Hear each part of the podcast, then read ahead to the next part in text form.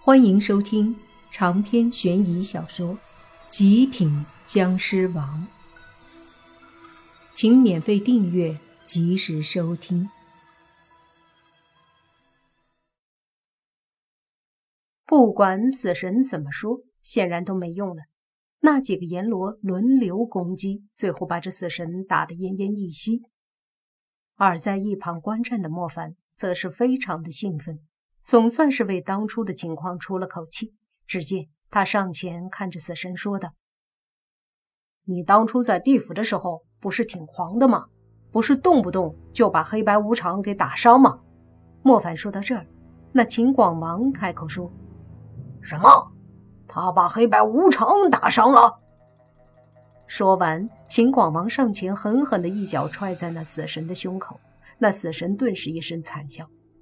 莫凡点头说：“不仅把黑白无常打了，还把牛头马面也打伤了。”听到这话，另一个阎罗冲上前说：“你还把牛头马面打伤了？”随即也是一脚狠狠地踹在那死神的身上。莫凡又说：“不止，连四大判官也受了伤，还有大力鬼王、独角鬼王他们损失的阴兵鬼将更是不计其数。”听到这里，那阎罗王都忍不住了，上前狠狠的一脚把那死神直接踹飞。而下一刻，剩下的九个阎罗继续冲上去，又把这死神一顿暴打，打到最后几乎半死，躺在地上动都没动弹一下了。可是这些阎罗还不解气，还想要打。那死神不断的用普通话求饶，说下次不敢了。可是这有什么用？毕竟他当初给地府带来的伤害已经存在，这些阎罗他们可都不是什么好惹的，敢打进地府，这还能算了吗？所以根本就没听死神的求饶，只管打，为地府报仇。那死神被打得奄奄一息，但是又没地方可逃。他们到了这里，就哪儿都不能去，上也上不得，下也下不得。以后估计只能在这里受十殿阎罗的气了。当初死神到这里的时候，他就挺郁闷的，没想到刚打了地府，就被搞到和十殿阎罗在一个地方。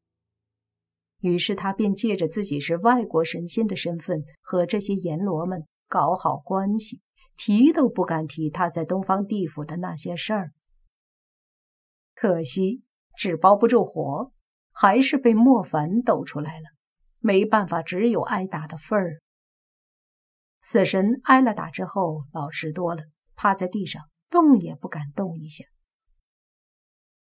这一刻，他才明白自己有多弱，相比十殿阎罗来说，真的是太弱了。若是当初十殿阎罗在地府的话，他想他绝对不敢来东方地府闹事儿。打了死神之后。莫凡心里无比的舒畅，于是就把死神去地府的事儿全部给十殿阎罗说了一遍。说完，那死神又挨了一顿打。打完之后，莫凡就开始问十殿阎罗为什么到了这里。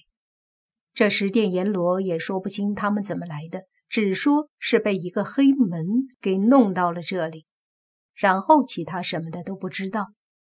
甚至他们都不知道，地藏王和丰都大帝也被弄到了这里。现在的地府只有四大判官实力高强，能够镇守地府，这着实让十殿阎罗感到担心，害怕他们撑不住地府的压力。在这里了解不到太多的信息，于是莫凡和洛言又离开，继续往山上去。话说，从山里到山上，走了这么几个地方，一直没有遇到。那个传说中的普惠大师，莫凡都在想：十殿阎罗都遇到了，怎么还没遇到普惠大师？难道这普惠大师比十殿阎罗还要强大？带着这份疑惑，莫凡告别了十殿阎罗，让他们有事没事就打打死神，然后带着洛言继续往山上去了。这座山不知道到底有多高。也不知道到底要走多久，更不知道还会遇到一些什么样的高人。但不管怎样，是一定要上去的。无论如何，莫凡也要找到普惠大师。这次同样没有走多久，就遇到了一些人，各种各样的高人，都使莫凡感到惊讶。就这样走了几个小时，遇到了好几波高人。终于，莫凡到达一棵大树下的时候，看见那棵树下坐着一个和尚。见到和尚，莫凡立马激动起来。那普惠大师正是一位得道高僧，而在这里遇到这样一个高僧和尚，那极有可能便就是普惠大师。于是，莫凡非常激动的上前对那和尚说道：“大师您好，请问您可是普惠大师？”那和尚坐在树下，闭目，似乎在念经打坐。